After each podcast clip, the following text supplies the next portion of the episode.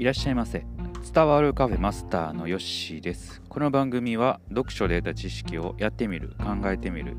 そしてあなたと共有する番組です。以前から乗っているクロスバイクは自転車がですね、えー、ギアのチェンジがちょっとしにくくなったんで修理に持って行ったらですね、えー、どうやらこの行った店では部品を扱っていないと、えー、いうことで、直せなかったんですけれども、えまあ、もう10年ぐらい乗ってる自転車なんでそろそろこう部品をいろいろ変えんとダメだなということになって、まあ、新しい自転車も検討した方がいいかもしれないですねと、えー、言われました。まあ新しい自転車もね、えー、ちょっと視野に入れて考えてはいるんですけれども結構高いですね今の自転車。うんあのブレーキとかもどんどん変わってきてるみたいなんでそれに合わせて、えー、自転車もどんどん値段が高くなってますね。でこのやっぱコロナっていうね、えー、ことがあって自転車通勤をする人が増えてるみたいで自転車の在庫がねなんか少ないみたいですね、えー、なかなかこう入荷してこないという状況らしいんで、えー、自転車をね今から買おうと思ってる方はちょっとこう値段が張るかなと思います、うん、僕もちょっと新しいのを買うのをやめて、えー自転車ねちょっと修理していこうかなというふうに思っております。はい、では本題に行きます。今日も伊予田達成さんの察しない男、説明しない女をやっていきます。女性をよく観察してどんな部分に魅力を感じたのかを事細かに説明するのも良い。相手との共通のエピソードを持ち出すのも効果的。はい。えーまあ、ととにかくやっぱり男性はよく観察をしないといけないということですよね。えー、そして、えー、例えば好意を持っている人に告白する時とかはですね、え、ま、共通のエピソードとかを持ち出してですね、話をするとそういうのが効果的だとえいうことですね。はい、これでね、あの恋愛に迷っている方はですね、こういうのを試していくといいのかなと思います。ね、これ知ってたら、ね、もしかしたらまたいろいろ変わってきてたのかもしれないですし、うんえー、まあ、今からでもね、使えるかなと。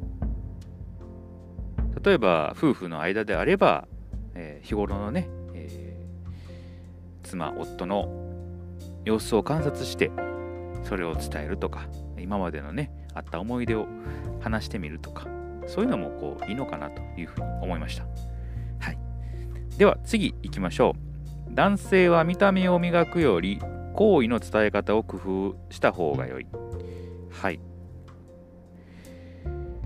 まあ、これはね、いろんな、まあ、あの本によって書き方が違いますけれども、まあ、例えばホストの方がね、書いた本とかでは、やはり見た目をまず整えろと。いうことをおっしゃってますしね。もちろんその見た目だけではダメなんですけれども、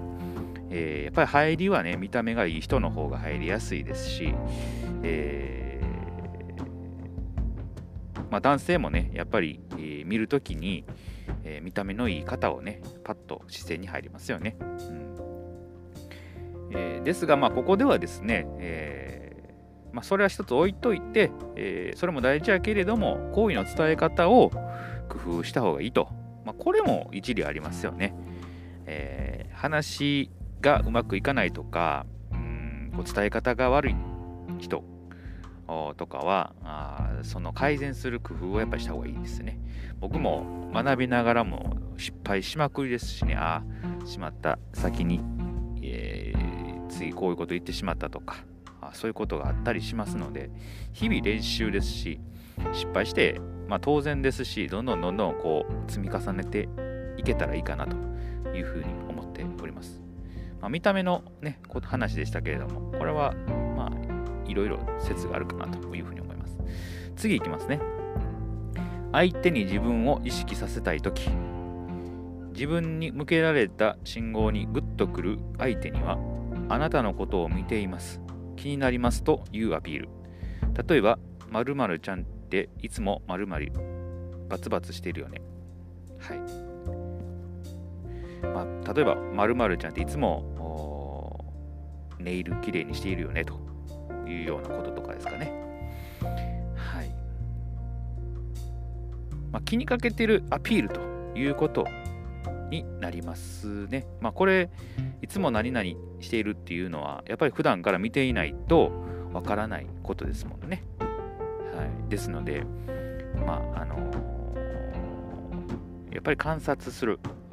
そして興味を持つ、これが、あのー、重要なことなのかなと思いました。